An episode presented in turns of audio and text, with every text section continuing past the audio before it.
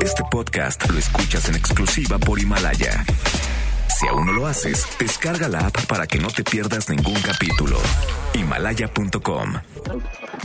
MBS Noticias presenta Una forma distinta del periodismo de actualidad. donde las claves son informar, cuestionar y entretener. Vaya que hay temas para ponerlo sobre la mesa. Manuel López San Martín en Mesa para Todos. Lunes, lunes eh, 20 de enero, la hora en punto, arranca movida, muy movida la semana, movida la tarde, mucha información. Soy Manuel López San Martín, gracias que ya nos acompaña, acaban de estar como todos los días, como todas las tardes, todas las voces, todas en esta mesa para todos. Hoy, entre risas, el presidente López Obrador volvió al tema de la rifa del avión presidencial, lo hizo en la mañanera, esta rifa que anunció el viernes de la semana pasada. Dijo el presidente que su gobierno no es uno de ocurrencias. Vamos a platicar del tema. Ya estuvo, por cierto, el secretario de Comunicaciones y Transportes, Javier Jiménez Espriu, el mismo al que agarraron en curva los reporteros la semana pasada. Cuando le preguntaron sobre la rifa, pensó que se lo estaban cotorreando, dijo que no era viable. Bueno, hoy Jiménez Espriu, ya con el presidente encima, ahí muy cerquita de él, cambió de opinión y aseguró que comprará, no uno, dos boletos, si es que rifa, para el avión presidencial. También nos vamos a detener en la crisis de migrantes, la primera caravana que partió esta semana, la semana pasada, el miércoles, de San Pedro Sula en Honduras, con dirección a los Estados Unidos. Ya está a las puertas de México y hay cientos de migrantes que lograron cruzar la frontera, que lo hicieron por el río Suchiate, se armaron pues eh, de gritos, jaloneos en la frontera sur de nuestro país, palos, piedras de un lado, los recibió parte de la Guardia Nacional con gases lacrimógenos. Vamos a ir hasta Chiapas con lo último, es la primera caravana. No habrá paso libre, eso ha dicho el gobierno federal, no habrá paso libre para los hondureños que quieren atravesar territorio nacional para llegar a los Estados Unidos. Mucho que poner sobre la mesa esta tarde, arrancamos con las voces y las historias de hoy. Las voces de hoy. Andrés Manuel López Obrador, presidente de México. Pueden entrar al Palacio Nacional, van a ser recibidos, pero no los voy a recibir yo. Los va a recibir el Gabinete de Seguridad para no hacer un show, un espectáculo. No me gusta ese manejo propagandístico. Nada más que tenerlos ahí conmigo, pues este, tengo que cuidar la investidura presidencial. Javier Sicilia, poeta y activista. La investidura presidencial pues tampoco la vamos a dañar, pues, ¿qué, qué cosa va a hacerle? El problema es que detrás de esto, él está, pues por desgracia, minimizando 40 mil asesinados, sigue la, la violencia de una forma brutal, y esta agenda es absolutamente prioridad de la nación. Ernestina Godoy, fiscal general de la Ciudad de México. Esto los tenemos que seguir haciendo porque de eso depende salvar vidas. Bernardo González, presidente ejecutivo de la Amafore. Lo que estamos aportando no es suficiente, los parámetros que están en la ley vigente no son los correctos, no son los adecuados, se tienen que reformar. Y ahora sí, se nos acabó el tiempo. Son las voces de quienes hacen la noticia, los temas que están sobre la mesa y estas las imperdibles de hoy le entramos a la información. Parte de la caravana migrante está ya en México. Miles de hondureños llegaron desde temprana hora al puente fronterizo Rodolfo Robles, este que conecta Tecunumán en Guatemala con Ciudad Hidalgo en Chiapas. Ahí leyeron una carta, una carta dirigida al presidente López Obrador para pedirle libre tránsito y empleos. Al no obtener una respuesta positiva, cientos de personas, niños, niñas incluidos, cruzaron ilegalmente por el río Suchiate. La Guardia Nacional intentó replegar a los migrantes, lo que originó empujones y gritos. Hubo piedras y palos de un lado y gas lacrimógeno del otro. ¿Será que sí van a estar todo el día? Porque la gente, no se va a regresar, a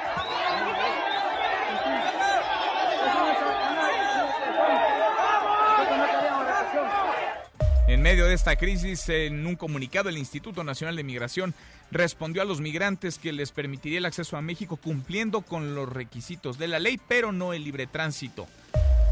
Mi gobierno no es de ocurrencias, eso dijo hoy en la mañanera el presidente López Obrador a propósito de la rifa del avión presidencial, esta que se anunció el viernes de la semana pasada. La de hoy, por cierto, fue una mañanera enfocada a hablar sobre el futuro de la aeronave. La voz del presidente.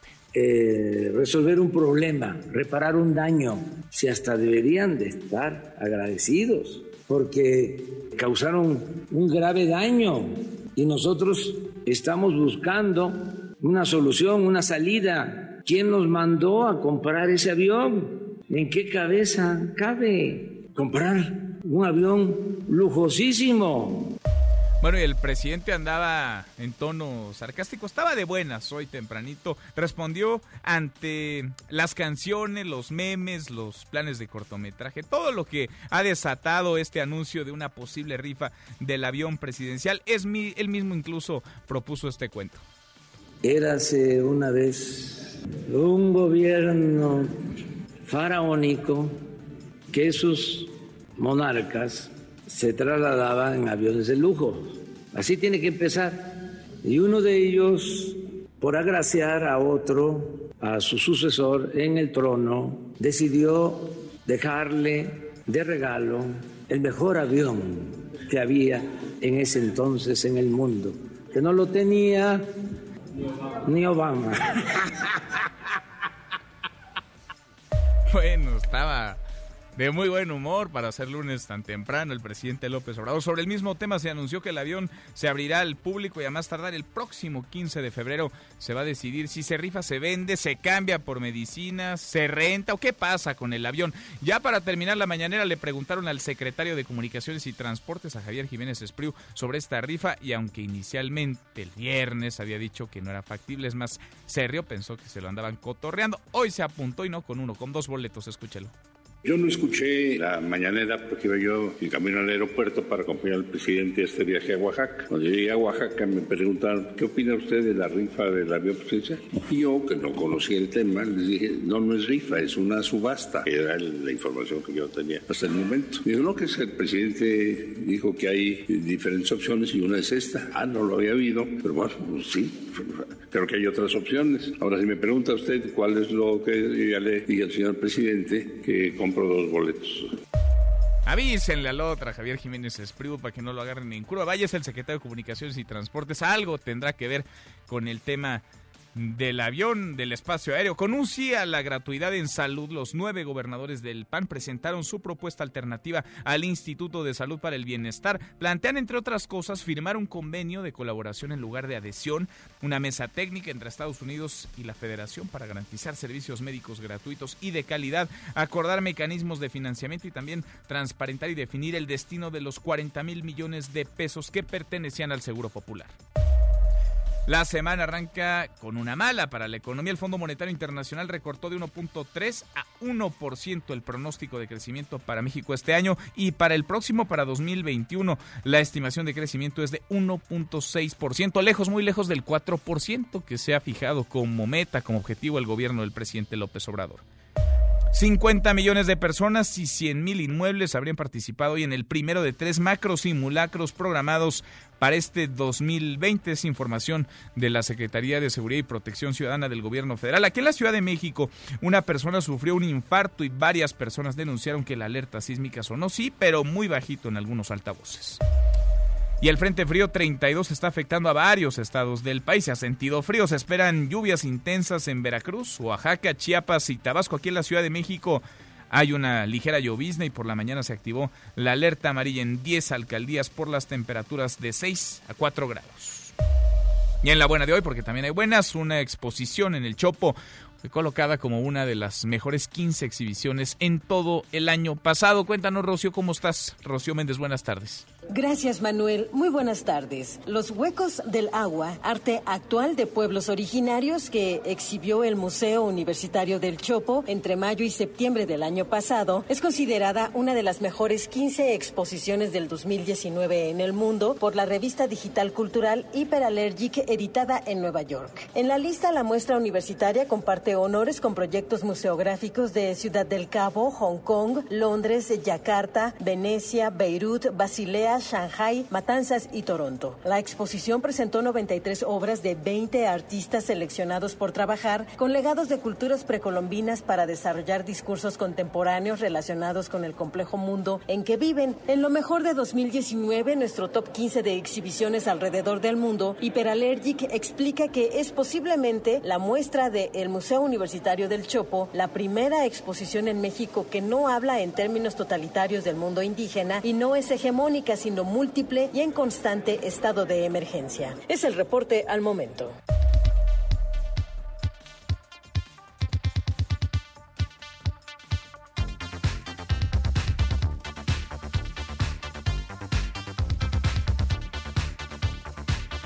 José Luis Guzmán, Miyagi, mi querido Miyagi, vienes muy elegante hoy, qué bárbaro. Ustedes, Echando- echando si ustedes vieran a Miyagi, se pueden asomar por nuestra webcam.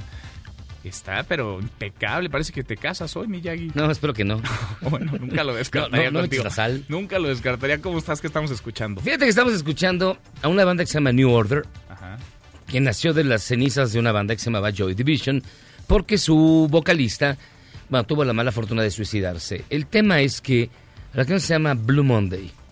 ¿Todo por qué? Porque hoy, tercer lunes de enero, de acuerdo a algunos analistas o a una propuesta de un psicoanalista, es el día más triste del año. Mira.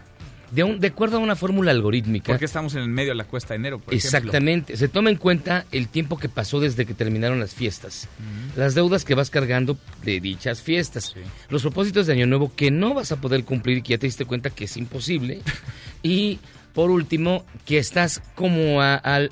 No está terminando el mes, pero tampoco está comenzando, Sí, sí. porque es un mes larguísimo. O sea, ya te gastaste la quincena pasada en pagar deudas y te diste cuenta que no te alcanzó que no te va a alcanzar. para pagar las deudas. De hecho, es- esto, y esto parecería como de aquí nada más de la Ciudad de México o de México. No, es una, eh, digamos, una propuesta psicoanalítica de un analista de Cambridge, quien se asegura, quien dice que de acuerdo a una fórmula matemática, este es el día más triste del año. Así que si usted se siente tristón, no es por el clima, no es por las deudas, no. Es el día más triste del año. Y por eso escuchamos Blue Monday Mira. con New Order. Y además no está solo en su tristeza. Sí, Hay además- un montón tristes hoy. Así que mire, cómprese, este, hágase caldito de pollo, levántese el ánimo, total. Oye, el día tampoco pone demasiado de sí, ¿eh? No, eh, está muy frío. Muy ya, frío. visto del frente Gris, frío, gris, no, lluvioso. sí, sí. No, ¿qué te digo? Bueno, quien estaba muy de buenas hoy en la mañana era el presidente Bueno, López sí, Obrador. pero unas carcajadas. Él estaba muy contento. Él sí. En fin. Él sí, a lo mejor él no tiene deudas. Ay, no ¿sabes? le pegue el Blue Monday. Está a punto de vender un avión presidencial. Miyagi, gracias. Nos escuchamos al ratito. Al ratito. Muchas gracias, José Luis Guzmán. Miyagi, sí, ya le decíamos, el presidente contento, haciendo cuentos, riéndose en la mañanera con este asunto que ha puesto pues a los opositores del presidente a bailar a su ritmo. Los que critican al presidente por usar estos distractores como la rifa del avión son los mismos que se la pasan mordiendo el anzuelo y varios de ellos ni cuenta se dan. Claro, el presidente tiene una habilidad innegable para poner agenda. Es tan innegable esa habilidad como la incapacidad de sus opositores de hacerles frente. Tachan de ocurrente el discurso, pero caen redonditos, caen en él siempre. Son predecibles todos. El presidente y los opositores. Del avión y la posible rifa va nuestra pregunta de hoy. De las opciones que ha planteado Andrés Manuel López Obrador sobre qué hacer con el exavión presidencial, para usted, ¿cuál es la mejor? ¿Venderlo? ¿Rentarlo? Es decir, comerciar con él, intercambiarlo, rifarlo o ninguna. El presidente tendría muy a su pesar que usarlo. Opine con el hashtag Mesa para Todos, abiertas ya nuestras vías de comunicación, el WhatsApp 5524-99125, viene el teléfono en cabina 5166-1025. Pausa, acá los vamos acompañando, estamos arrancando esta mesa, la Mesa para Todos.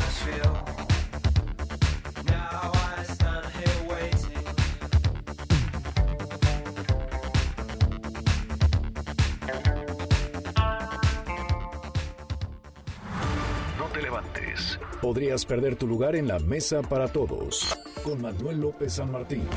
Regresamos. Este es su archivo muerto en Mesa para Todos. John F. Kennedy, presidente de los Estados Unidos. Discurso inaugural de toma de posesión. A partir de este día, todos los presidentes norteamericanos tomarán posesión en esa misma fecha, desde Lyndon Johnson hasta Donald Trump. 20 de enero 1961. And so, my fellow Americans, ask not what your country can do for you, ask what you can do for your country.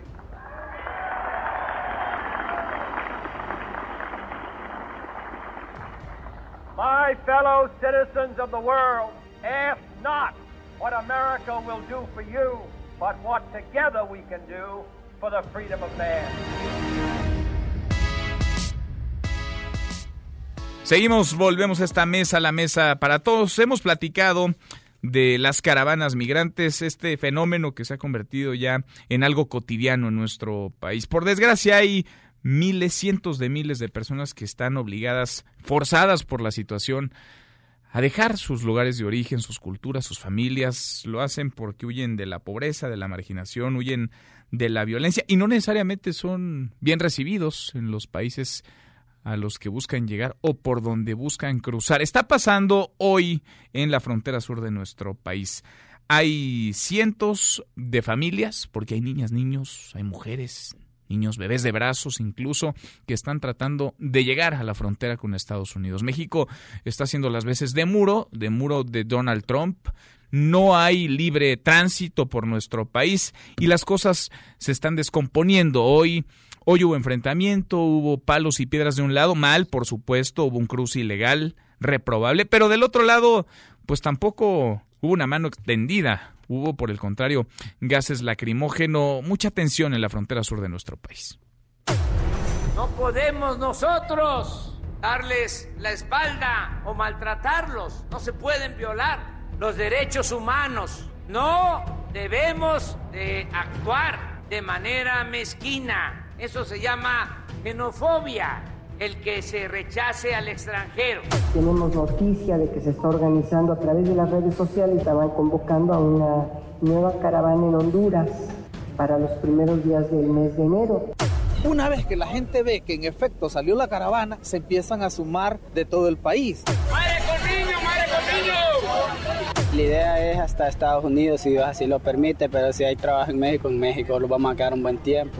El gobierno mexicano nos advirtió que no los va a dejar pasar, que va a utilizar todo lo que esté en sus manos para impedir que pase. Habrá operativos especiales, habrá agentes migratorios. Vienen en caravana migrantes de Honduras, de El Salvador, alrededor de 3.000. Tenemos más de 4.000 empleos ahí, en la frontera sur. Hemos sido muy estrictos en el cumplimiento de la normativa y los requisitos para poder entrar a nuestro país. Una recepción humanitaria de mucha atención. Ese es el plan. No se permite darles oportunidades laborales. Lo que se está haciendo únicamente es un ingreso controlado. Aquí no hay mil, aquí no hay dos mil, aquí hay más de seis mil personas. Tenemos otro albergue, tenemos la otra gente del parque y tenemos mil que vienen en camino. Está ingresando de manera irregular a México debe portar una visa mexicana o documento migratorio. No se exponga a los traficantes de personas, su vida corre peligro. No se deje engañar. Es mucho menor a las del año pasado. La convocatoria realmente fue escasa y fallida. Excelentísimo señor Andrés Manuel López Obrador, que nosotros, las personas de la caravana de inmigrantes, somos personas honestas y trabajadoras y venimos de una forma pacífica a, dialogar con el gobierno para tratar de llegar a un acuerdo donde todos los miembros de la caravana seamos beneficiados con el permiso de movilizarnos libremente por tierras mexicanas. Postdata, viendo que tenemos mujeres embarazadas con niños, esperamos una respuesta positiva del gobierno a más tardar tres horas. Es el drama y tendremos que ir al fondo. Con policías esto no se va a resolver. ¿Por qué? Pues porque la situación es mucho más profunda. Habría que generar diferentes condiciones y eso le toca, claro, a El Salvador, a Honduras, a Guatemala, a México, pero le toca a toda la región, a Estados Unidos, le toca a toda el área global de Norteamérica y Centroamérica. Es un drama este, es una situación para la cual no está preparada indudablemente el gobierno de nuestro país. Es algo que no desean ni los propios migrantes, pero tienen que hacer para sobrevivir. Vamos hasta Chiapas contigo, Luis Zárate. Cuéntanos lo último, Luis, ¿cómo estás? Buenas tardes.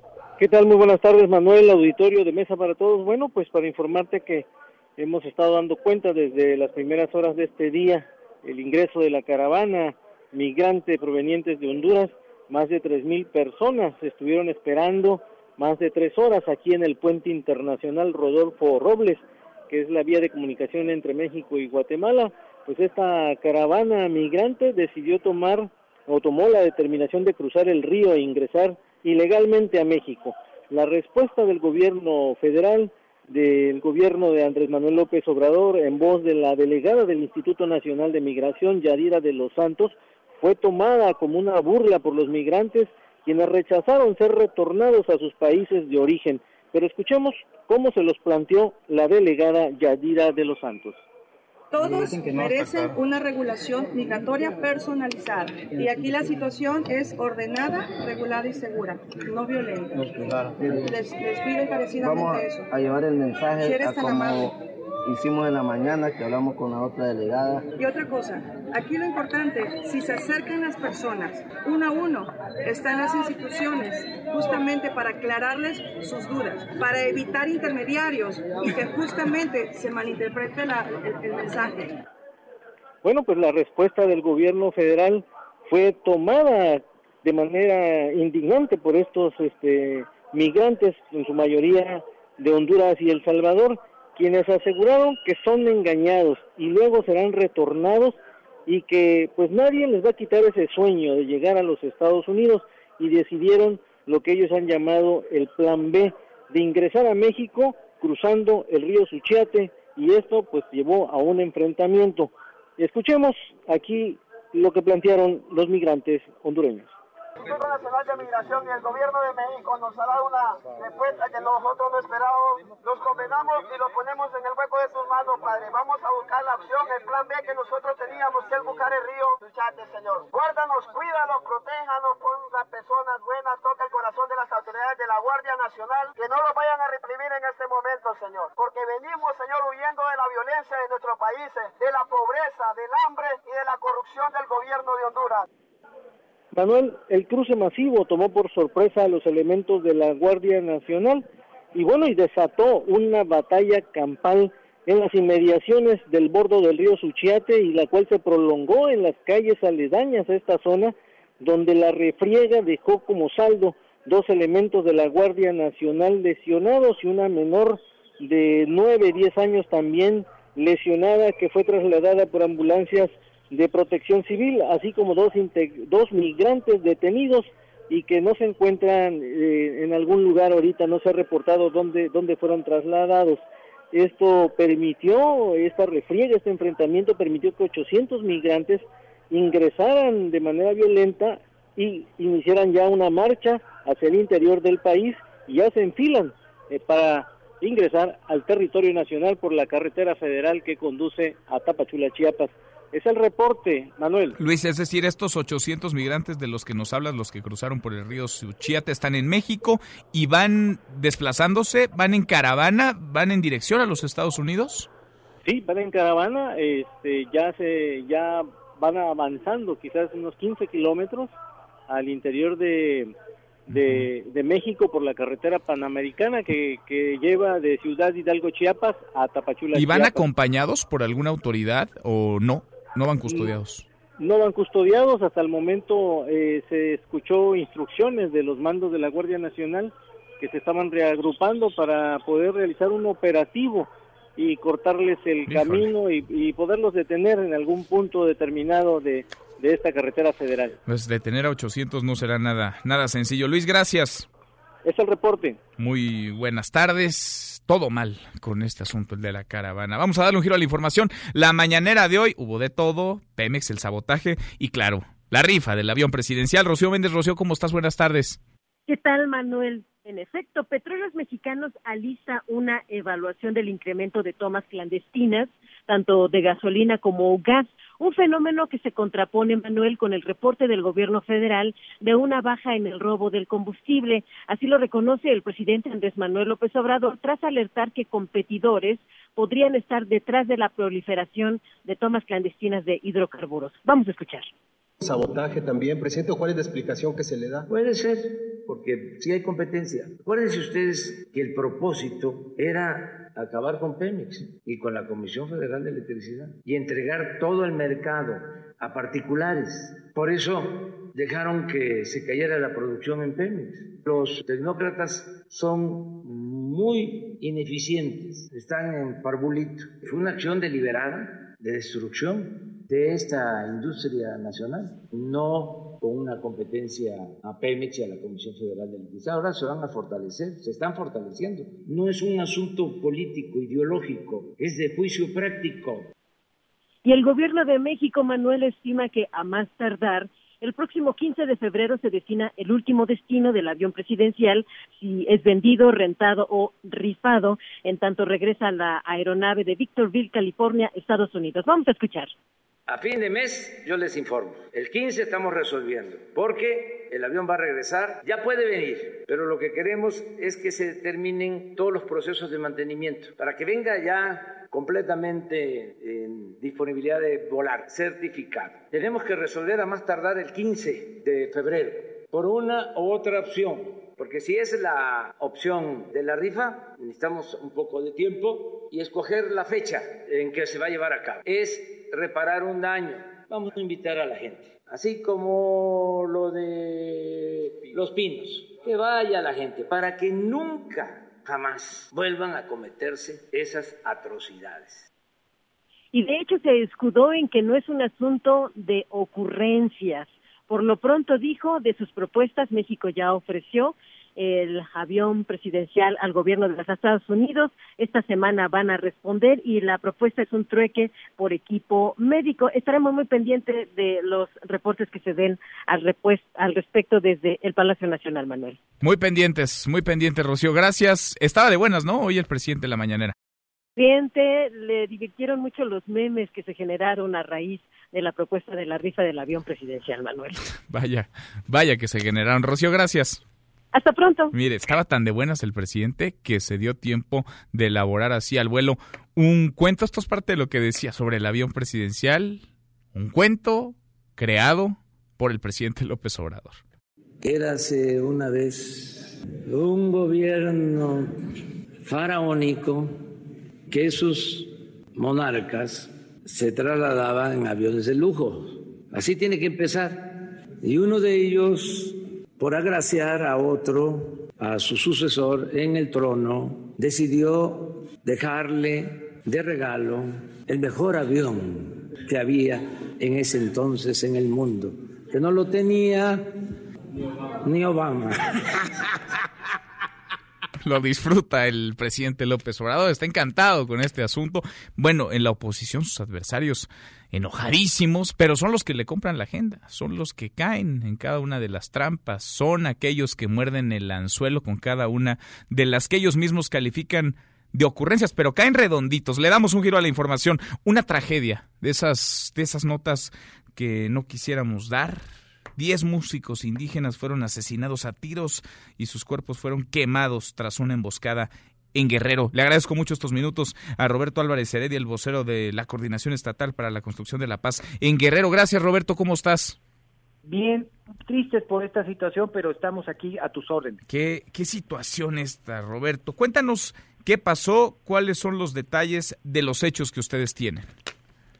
Recordar que el pasado viernes 17 de enero la Fiscalía General del Estado dio a conocer que fue localizado un vehículo, dos vehículos con 10 cuerpos calcinados.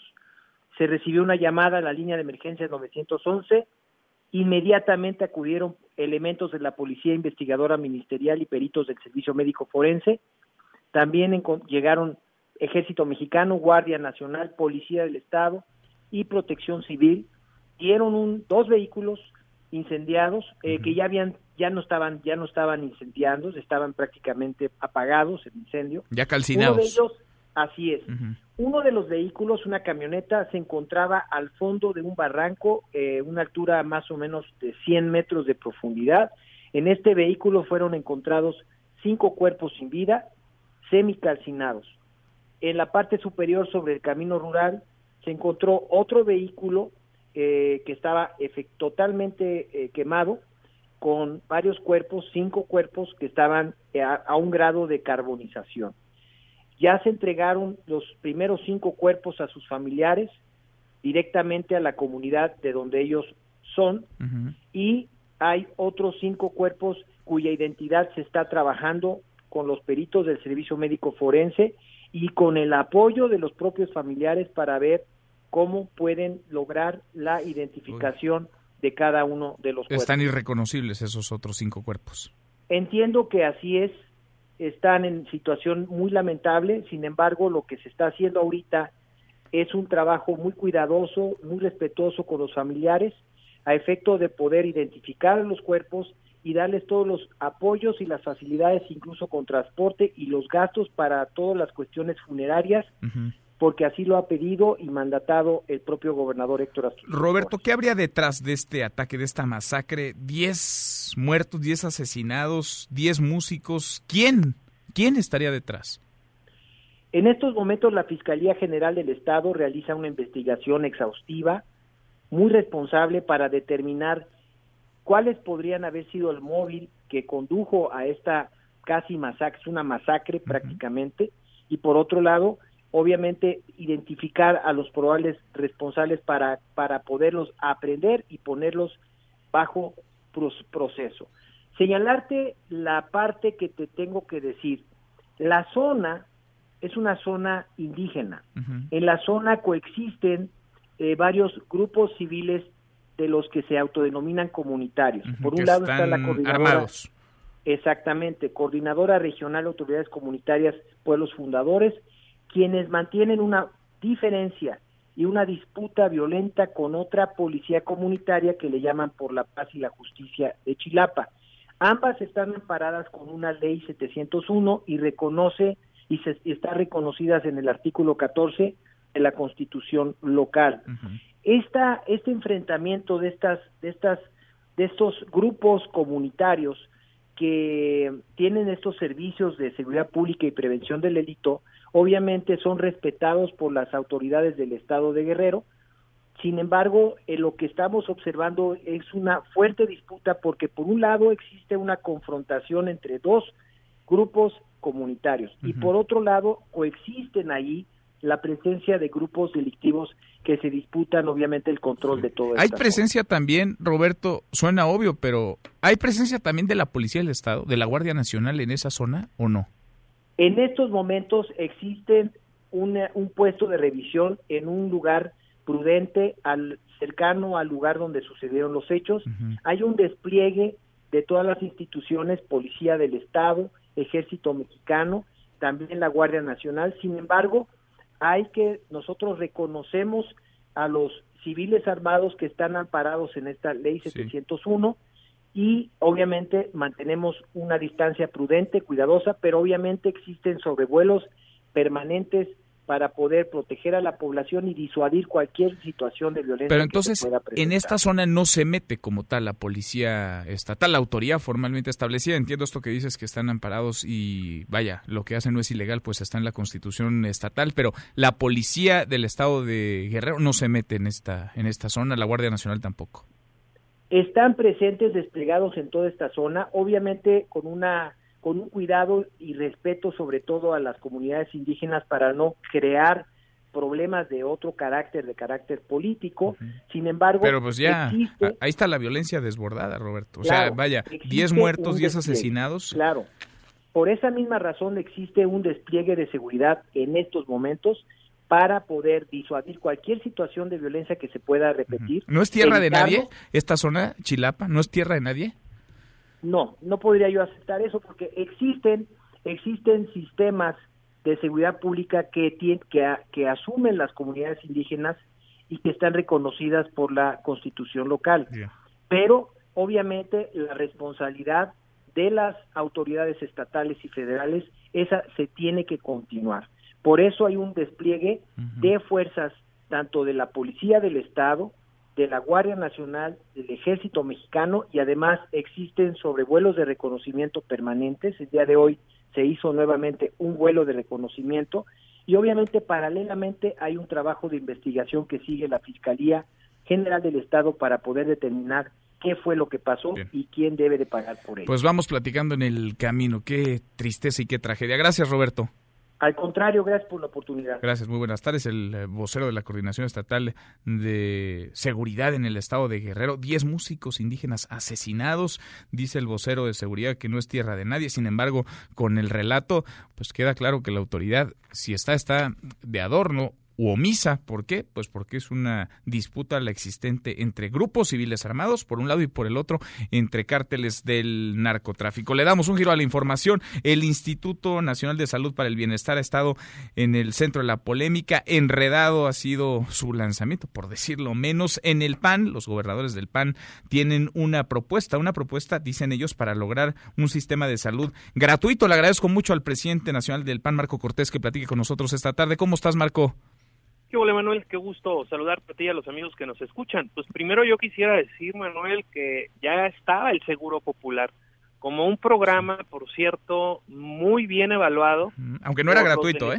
No, era gratuito en el en el total, como lo ha dicho el presidente López Obrador, que el INSABI va a ser gratuito. En el total, como también muchos expertos han dicho, en el mundo no hay un servicio total gratuito. No hay. hay que decirlo con toda claridad. No hay, nada más que el presidente ha dicho que sí habrá. en diciembre de este año él se ha comprometido que habrá un instituto gratuito en su totalidad que ofrezca servicios eso es que lo que están proponiendo los gobernadores de Acción Nacional y todos los panistas es un modelo que sí permita garantizar que tendremos entonces la misma calidad, porque eso sí podemos decir, Manuel, en los gobiernos del PAN, los sistemas de salud estatales están en mejor condición que los federales.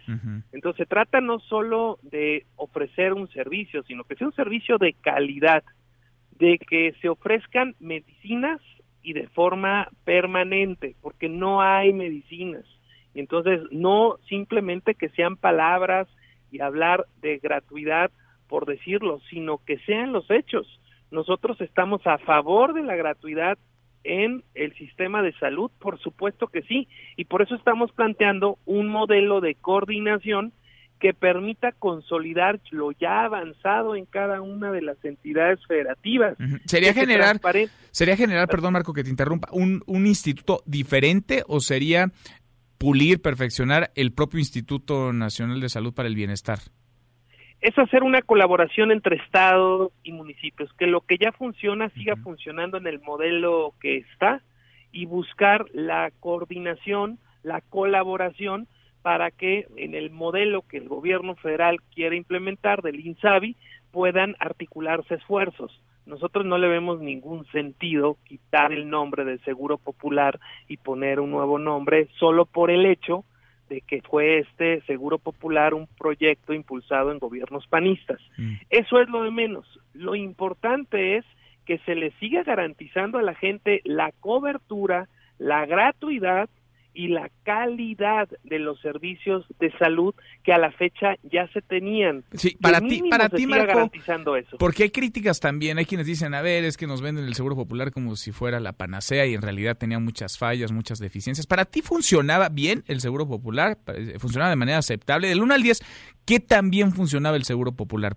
Pues la gente, los usuarios lo califican como uno de los mejores programas y eso para mí es un buen indicador. La gente que se que lo usa, que se beneficia de él, lo califica bien. Ahora, como todos los programas, puede ser mejorable, por supuesto que sí. Pero le pones digamos tenía fallas, 9 10 las tenía. 9 10 Yo te pondría el seguro popular era aceptable, que así lo valoraba la gente como tal y que lo que hoy ha sido el INSABI ha generado más malestar e inconformidad en la gente de lo que hubiera podido generar anteriormente el Seguro Popular. Ahora, esto se tendrá que platicar, me imagino, con el gobierno federal, con el propio presidente López Obrador, para que pueda ser posible, viable, para que se pueda echar a andar.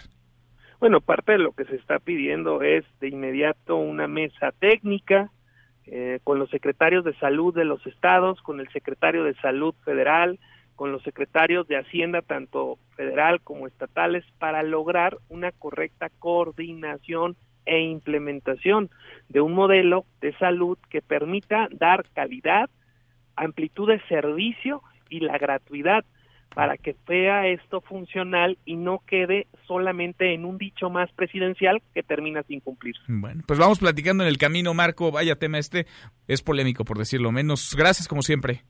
Al contrario, Manuel, te mando un fuerte abrazo. Igualmente, muy buenas, tardes. Es el presidente nacional del PAN, Marco Cortés. Cruzamos la media ya, la hora con 40. Pausa, volvemos con un resumen de lo más importante del día. Esta mesa, la mesa para todos. No te levantes. Podrías perder tu lugar en la mesa para todos. Con Manuel López San Martín. Regresamos. En Mesa para Todos, la información hace la diferencia. Con Manuel López San Martín. Seguimos, volvemos a esta mesa, la mesa para todos. Cruzamos la media ya, la hora con 41. Le entramos a un resumen con lo más importante del día. Resumen nacional. El presidente López Obrador informó hoy muy tempranito en la mañanera que será el gabinete de seguridad y no él quien reciba en el Palacio Nacional a los integrantes de la Caminata por la Paz, estos que vendrán encabezados a la Ciudad de México por el activista Javier Sicilia y la familia Levarón el próximo 26 de enero. Ellos parten el miércoles 23 de enero perdón, el jueves 23 de enero desde la ciudad de Cuernavaca y el objetivo de ellos es exigir mayor transparencia y seguridad. Luego de confirmar que hay un aumento en el número de tomas clandestinas para robar gas, el presidente dijo que analizan el fenómeno como un posible sabotaje a petróleos mexicanos. Ahí mismo en la mañanera el presidente se pronunció en favor de que se recorte a la mitad el presupuesto para los partidos políticos. Incluso dijo que si no se retoma esta propuesta por parte de los legisladores, él podría mandar una iniciativa. Tras un enfrentamiento con autoridades en la estación migratoria de Villahermosa en Tabasco, alrededor de 100 centroamericanos lograron escapar del lugar, continuaron ya su camino hacia los Estados Unidos. Es parte del fenómeno de la migración, de esta crisis que le hemos platicado. No solamente ocurre en Chiapas, está sucediendo también en otras entidades como Tabasco. Y en Culiacán, Sinaloa, un estudiante de la preparatoria Emiliano Zapata amenazó con iniciar un tiroteo y matar a seis personas, lo que generó un fuerte eh, despliegue de fuerzas de seguridad. Este es el segundo caso de amenazas en apenas dos semanas tras el tiroteo en Torreón, Coahuila, el pasado 10 de enero, donde un niño, un pequeño de apenas 11 años de edad, estudiante del sexto de primaria, mató a su maestra, hirió a cinco de sus compañeros y después se quitó la vida. Hasta aquí el resumen con lo más importante del día. Hoy se llevó a cabo el primero de tres simulacros que habrá durante este 2020, el primer macro simulacro. Le agradezco mucho al Coordinador Nacional de Protección Civil, David León, que platique con nosotros esta tarde. ¿Cómo estás, David? Manuel, qué gusto saludarte a ti y a todo el auditorio de MBS. Efectivamente, hoy tuvimos este gran ejercicio en unidad, la gran participación de las familias mexicanas, la iniciativa privada, el, sector social, el sector público, todos unidos en torno a la prevención, todos unidos en torno a la protección civil, trasladando esta solidaridad, este cariño, este entusiasmo que tenemos durante las emergencias, trasladarlo a la prevención y a la preparación. Quiero decirte que en punto de las 11 arrancó el simulacro en todo el país, de inmediato sesionó el Comité Nacional de Emergencias presidido por el secretario Alfonso Durazo, con la participación, como tú sabes, de Sedena, Marina, Guardia Nacional. Desde ahí se dio seguimiento a todo el desarrollo del simulacro en los estados, y en este momento estamos arrancando, Manuel, una segunda etapa de nuestro simulacro en la revisión de casos hipotéticos de daño, que no los conozco ni yo debo decírtelos, una secretaría técnica nos presenta estos casos hipotéticos eh, de daños en distintos puntos del país y el gobierno tiene que echar mano de todo su talento, toda su energía, su capacidad de reacción para justamente en el escritorio dar respuesta a esos retos que tendríamos en caso de una emergencia importante. Decirte que cerramos nuestra plataforma, Manuel, con más de 7 millones de personas registradas, más de 100 mil inmuebles, dos mil municipios, por supuesto las 32 entidades federativas, un eh, eh, ejercicio exitoso, sin duda con áreas de oportunidad y seguramente el corte de la noche después de esta revisión de casos hipotéticos, revisión y resolución de estos casos hipotéticos nos traerán también una retroalimentación importante de cosas que hay eh, que mejorar, pero sin duda alguna un ejercicio exitoso con una gran participación. Estimamos que habrán participado entre 45 y 50 millones de personas en todo el territorio nacional. Una buena oportunidad para agradecer a todas las familias que participaron de este ejercicio, agradecer también a los gobernadores,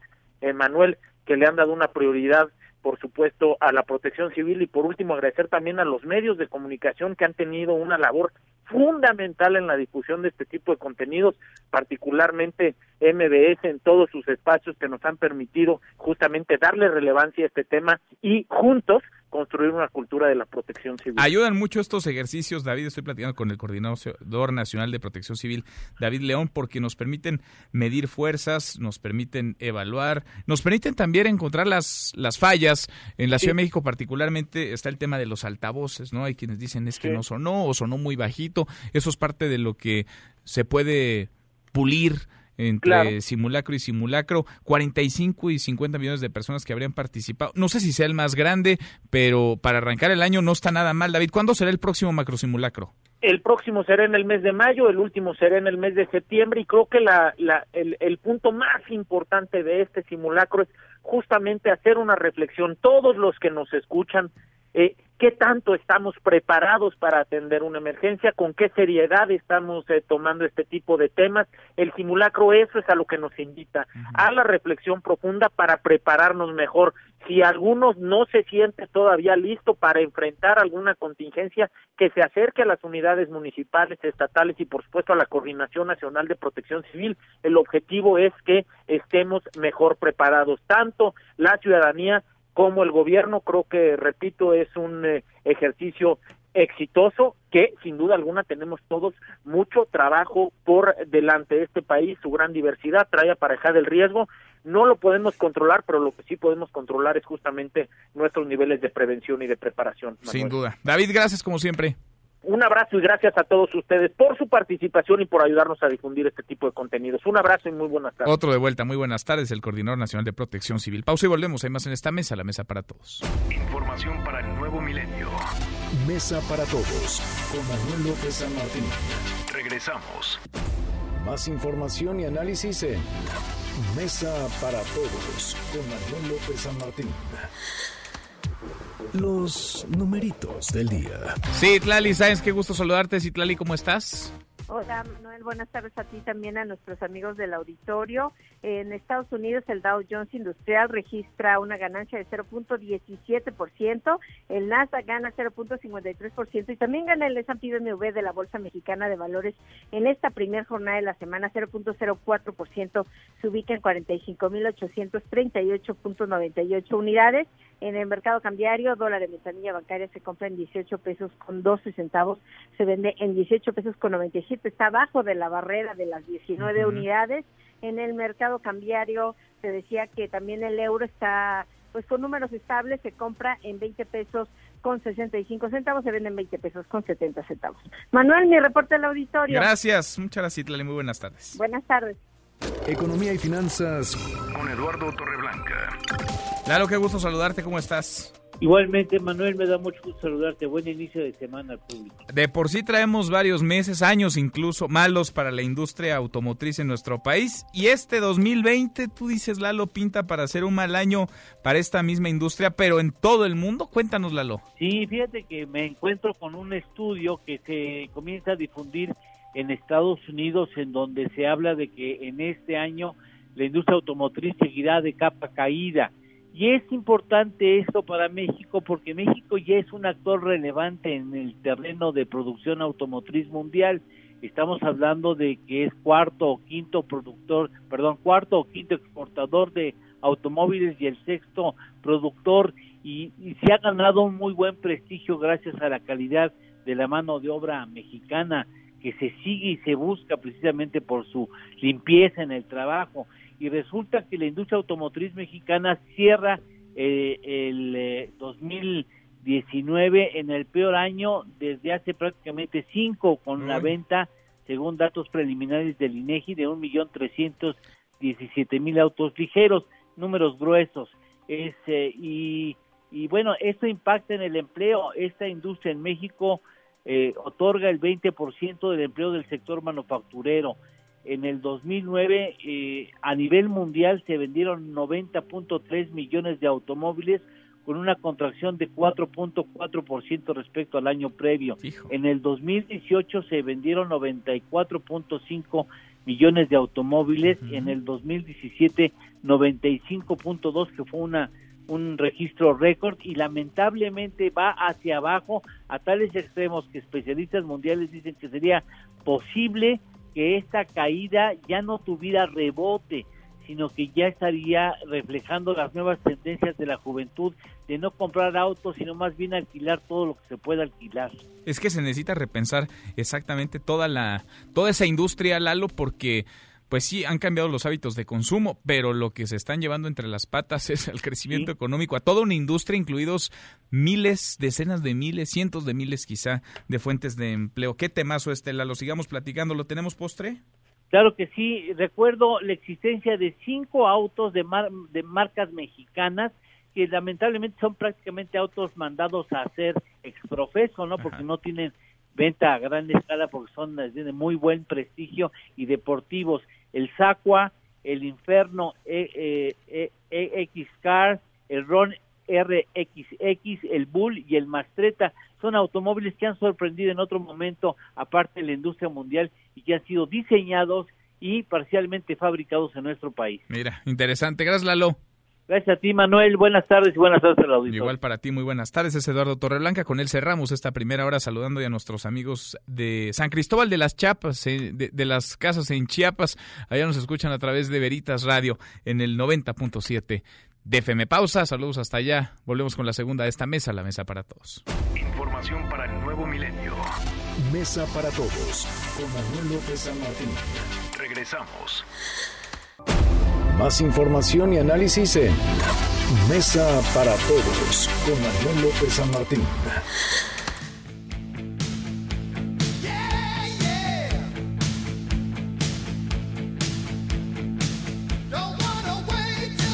Arrancamos esta segunda hora, es la hora en punto. Gracias que nos acompaña. Lunes arranca esta semana movidita. Lunes 20 de enero. Soy Manuel López San Martín. Revisamos las redes, cómo se mueven las cosas en Twitter de las redes a esta mesa, la mesa para todos.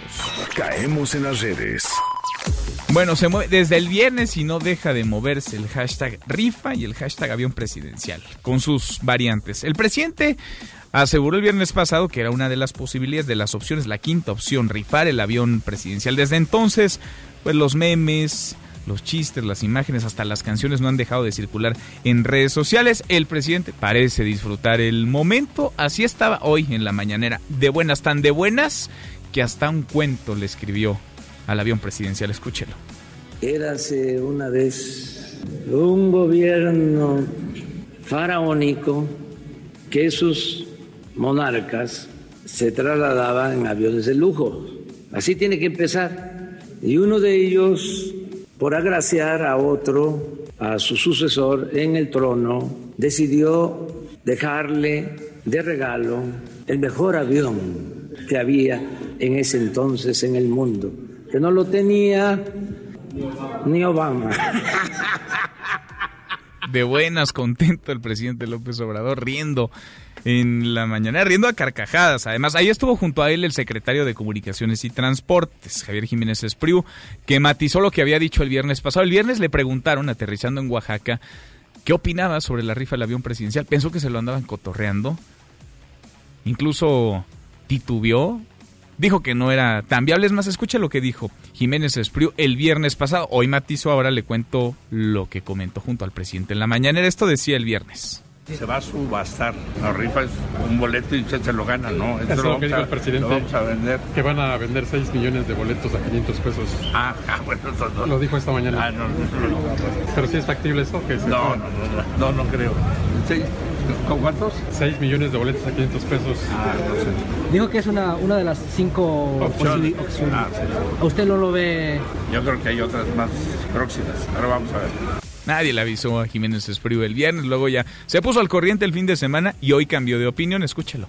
Yo no escuché la mañanera porque iba yo en camino al aeropuerto para acompañar al presidente a este viaje a Oaxaca. Cuando llegué a Oaxaca me preguntaron, ¿qué opina usted de la rifa del avión presidencial?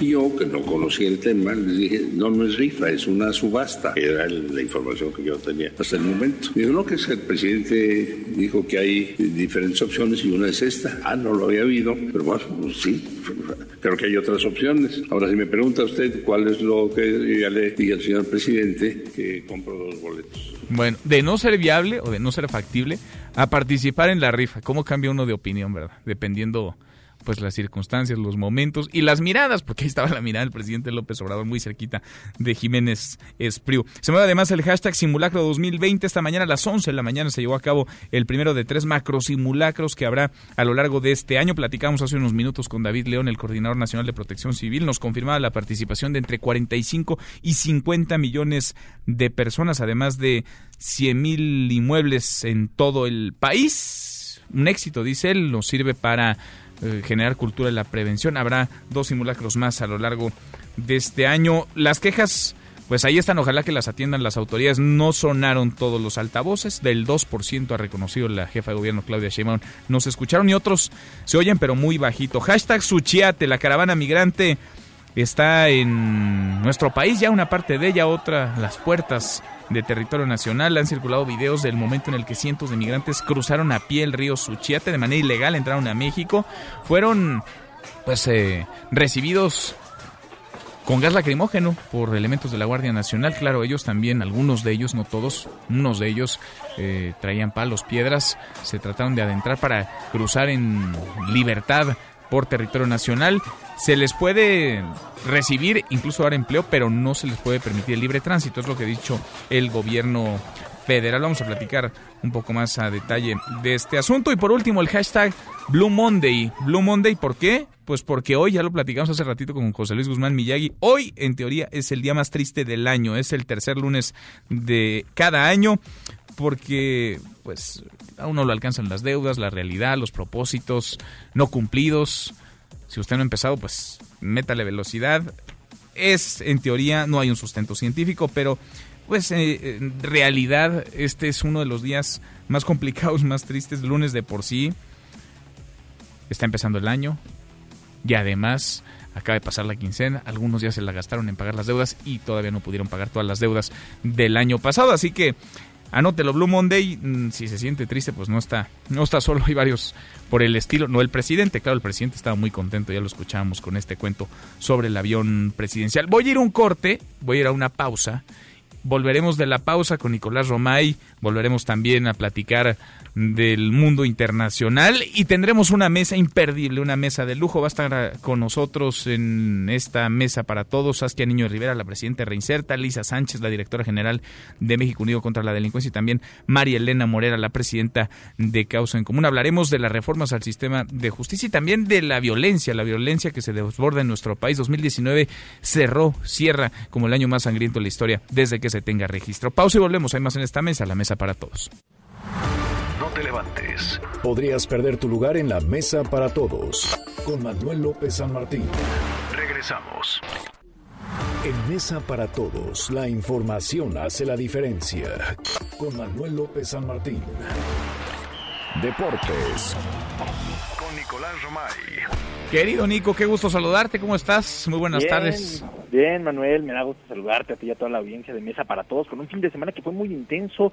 Hablando de deportes, tuvimos absolutamente de todo, pero lo que más llama la atención, listo el Super Bowl. Listo. Listo el Super Bowl. Y aparte fueron muy buenos partidos, las finales de conferencia, lo tenemos que, que decir, pero sí me parece que los dos equipos que llegan son los que lo merecieron. Eh, los jefes de Kansas City, sobre todo por esa resiliencia, ¿no? Por el empezar perdiendo, darle la vuelta, nunca dejar de, de luchar, terminar derrotando 35 a 24 a los Titanes me parece que los jefes de Kansas City son eh, dignos merecedores de ese boleto al Super Bowl. Lo hicieron muy bien, supieron sufrir, que no es fácil en, el deporte, porque muchas veces también el, eh, el caerte y levantarte es de las cosas que hay que valorar. Y por el otro lado, los 49 de San Francisco que pasaron por encima de los empacadores de Green Bay. Estos sí no metieron ni las manos. Desde el principio del partido se notaba una defensiva de los 49 que iba a por todas no dejaron, bueno, ni respirar a los empacadores, terminaron eh, provocando eh, pérdidas de, balones, pases equivocados y al final terminan ganando 37 a 20. Listo el Super Bowl,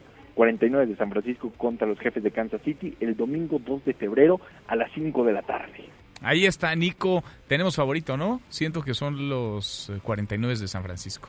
Lo, lo que platicamos es que del partido entre Green Bay y los 49 de San Francisco iba a salir el ganador. Entonces me, da la sensación de que por ahí puede ser. Están jugando, están jugando muy bien. Oye, fútbol, Nico, también ahí va calentando poquito a poco, ¿no? La Liga MX. Jornada 2 que empezó desde el jueves con ese partido de jueves por la noche entre Juárez y Pumas que quedaron 4 por 4. Después el viernes San Luis le gana 2 por 1 a Cruz Azul, increíblemente 2 por 1 le gana San Luis a Cruz Azul, Puebla le pega 1 por 0 al Atlas, Monterrey y Monarcas 2 a 2. Pachuca y Chivas 0 por 0, América le gana 1 por 0 a Tigres, Toluca eh, pierde con Necaxa 3 por 2, Querétaro pasa por encima de Tijuana 3 por 0, Santos Laguna 3 por 2 al conjunto de León, y así se cerró la jornada 2 del fútbol mexicano con el debut de América, 1 por 0 a Tigres, y Monterrey que sufrió muchísimo con Monarcas y terminó empatando 2 a 2. Buena jornada, ¿no? La neta, Sí. vaya. Para, Sí. para hacer jornada 2, buenos juegos, Nico, muchos goles. Y, y sobre todo lo que mencionábamos, el poco tiempo entre un torneo y otro. Sí, sin duda, sin duda. En un ratito los escuchamos. Los esperamos 3 de la tarde, marca claro por MBS Radio, platicando de todo esto y mucho más, porque vaya que hay temas en el ámbito deportivo. Muchísimo que platicar. Gracias, Nico. A ti, Manuel, saludos. Abrazo, Nicolás Romay con los deportes. Nos vamos a ir un corte, una pausa. Después de la pausa, Saskia Niño Rivera, la presidenta de Reinserta, Lisa Sánchez, la directora general de México Unido contra la Delincuencia, y Marilena Morera, la presidenta de Causa en Común. Le vamos a entrar a estas reformas, contrarreformas, tendríamos que decir, al sistema de justicia y la violencia que no para, que no se detiene, pese a que se justifique desde el gobierno federal que crece pero a menor ritmo. 2019, el año pasado, fue el más sangriento desde que hay registro. Antes, una vuelta por el mundo de la mano de mi tocayo Manuel Marín y volvemos. Hay más en esta mesa, la mesa para todos. Internacional. Desde la Embajada de Venezuela en Colombia, el líder de la oposición Juan Guaidó se reunió con el secretario de Estado norteamericano Mike Pompeo como parte de la cumbre hemisférica contra el terrorismo y en medio de las conversaciones para dar fin al régimen de Nicolás Maduro. El Fondo Monetario Internacional se dijo optimista en sus previsiones económicas globales para los próximos dos años. Este lunes se entregó un informe en el que reconoce que aunque la recuperación sigue siendo incierta, hay luz al final del túnel. Es la voz de Gita Yopinat, economista jefe del Fondo Monetario Internacional. Se espera que un acuerdo de primera fase entre Estados Unidos y China, si es duradero, reduzca el impacto negativo acumulado de las tensiones comerciales sobre el PIB mundial para finales de 2020 desde el 0,8% calculado en octubre hasta el 0,5%. No te levantes. Podrías perder tu lugar en la mesa para todos. Con Manuel López San Martín. Regresamos. En Mesa para Todos, la información hace la diferencia. Con Manuel López San Martín. Seguimos, volvemos a esta mesa, la mesa para todos. Lo decíamos antes de la pausa. Hay muchísimo que platicar sobre violencia, sobre inseguridad. 2019 fue el año más sangriento desde que se tiene registro, pero también hay mucho que conversar sobre la propuesta no presentada, pero sí anunciada por el gobierno federal de meterle mano al sistema de impartición de justicia. El diagnóstico creo que es a todas luces conocida. Hay un sistema que no imparte justicia en nuestro país, que revictimiza a la víctima, que es corrupto, que está lejos de los ciudadanos, pero las propuestas que ha puesto sobre la mesa el gobierno federal y que se filtraron y que después derivaron en que parece se detuviera la presentación oficial de estas iniciativas, pues sí dan cuenta de que desde el gobierno o traen otra realidad, otra estrategia, o están leyendo las cosas de manera muy distinta. Yo le agradezco mucho que esté en esta mesa para todos. Saskia Niño de Rivera, la presidenta de Reinserta. ¿Cómo estás, Saskia? Bien, Manuel, con el gusto de estar contigo y en esta mesa de puras mujeres. Me encanta eso. Gracias. Marilena Morera, la presidenta de Causa en Común. ¿Cómo estás, Marilena? Muchas gracias, Manuel. Gracias por la invitación. Gracias. Qué bueno que comparto con Lisa y con Saskia. Gracias, muchas gracias. Lisa Sánchez, la presidenta de México Unido contra la Delincuencia. ¿Cómo estás, Muy Lisa? bien, muy contenta de estar por acá. Directora general. Sí. Gracias, muchas gracias a las tres. El diagnóstico, Lisa, ¿dónde estamos parados y cómo es que el gobierno parece llega a un camino en el que intentan recomponer las cosas? Claramente se necesitan recomponer, pero no sé si la forma que ellos tienen en mente sea la mejor o si realmente en lugar de una reforma progresiva sea regresiva y hablemos de una contrarreforma. ¿Cómo ves las cosas? Pues exactamente como tú lo introdujiste antes de presentarnos, yo creo que tenemos un diagnóstico sobre eh, inseguridad, violencias y sobre todo sobre un fenómeno expandido de impunidad, ¿no? Que tiene un reclamo muy válido, ¿no? Y este vemos incrementos muy sensibles en los delitos dolosos, particularmente los que les da seguimiento México Unido contra la delincuencia. El año pasado tuvimos 31% de crecimiento en las tasas de extorsión por cada 100.000 habitantes, o sea, lo que sí te habla no solo número absoluto de, delitos cometidos, sino también en delitos per cápita, ¿no? Em, secuestro también anduvo por arriba, los homicidios estuvieron también por arriba, muchos de ellos muy concentrados en ciertos municipios y con una estrategia que desde el inicio de gobierno, pues parece no ser la estrategia que realmente atienda las causas de esa delincuencia, de esa violencia y que tampoco está entendiendo conforme las filtraciones de las reformas al sistema de justicia penal lo que requeriría nuestro país. Si yo lo tuviera que resumir y lo contábamos afuera del aire las tres en una sola frase, la reforma que necesita el sistema de justicia penal en este país es un es una reforma de institución y operación, no necesariamente una reforma de este calibre a nivel normativo, a nivel legal. Y sobre todo cuando uno lee los documentos filtrados, lo que se da cuenta es que no solo nos están mintiendo en el sentido en el que la reforma no va a mejorar necesariamente las condiciones de seguridad, no necesariamente va a reducir la victimización de las personas y tampoco necesariamente va a acabar con la impunidad y sí puede dificultar muchísimo más el ejercicio de ciertos derechos y sí aumenta sobre todo la arbitrariedad de los procesos cuando una persona es acusada de algún delito y entra en contacto con la autoridad, ¿no? Nosotros hicimos un muy breve resumen de algunas de las medidas que son a todas luces autoritarias, a todas luces aumentan la discrecionalidad de la autoridad, a todas luces disminuyen la posibilidad de las personas de defenderse de la acción del Estado, como es la expansión del arraigo para todos los delitos, la eliminación de los jueces de control que permite que el mismo juez sea el que el que delimita si hay o no legalidad en las pruebas, el que conoce el caso y que después lo litigaría cuando el sistema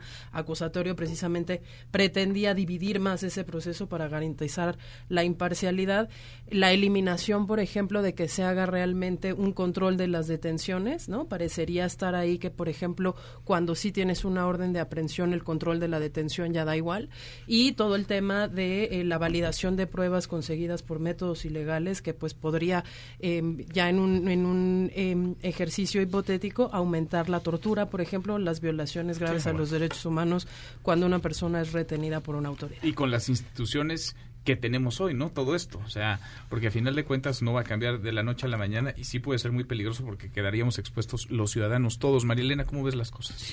Mira, lo que sí es muy claro y me parece que nadie deja de ver el mismo diagnóstico es que hoy las víctimas no tienen ni derecho a las a la verdad, a la justicia y a la paz menos.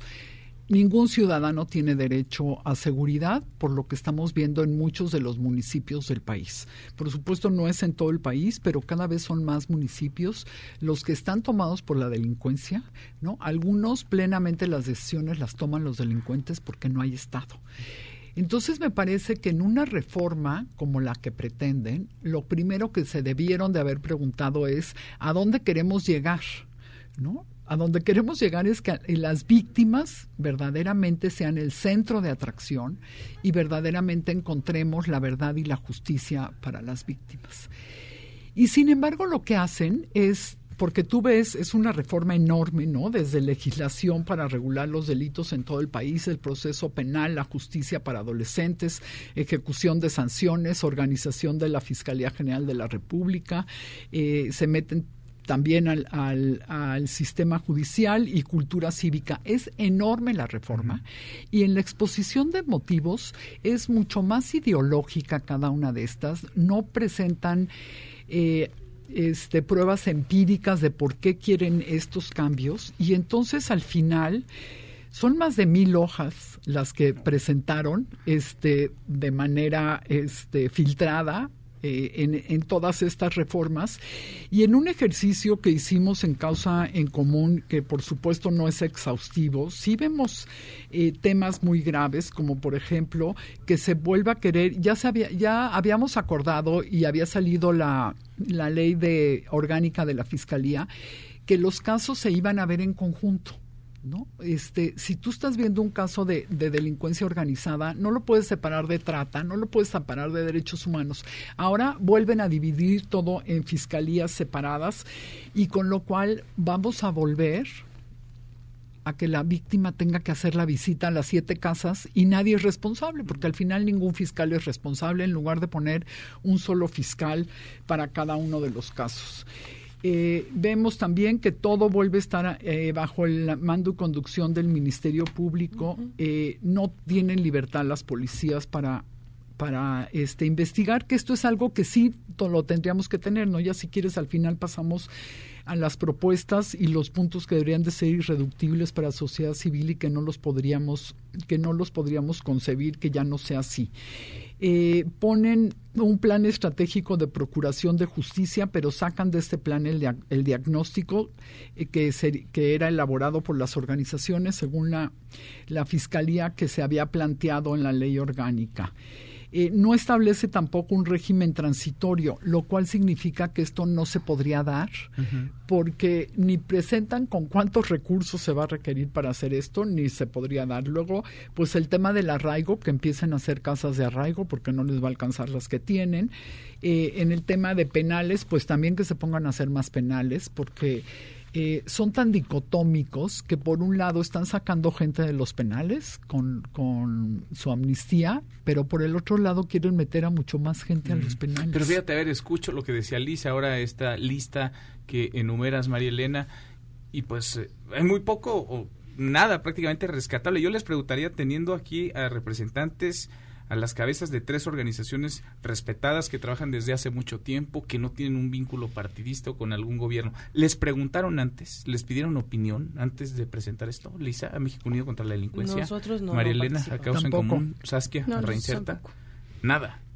Ahora, se filtran estos documentos, eh, más de mil páginas, ¿Cuál es la opinión, Saskia, que tienes después de leer y de escuchar esto que, que tenemos como un diagnóstico? Ah, qué bueno, dentro de lo malísimo que escucho, qué bueno que no se ha presentado, pero qué peligroso que pueda venir.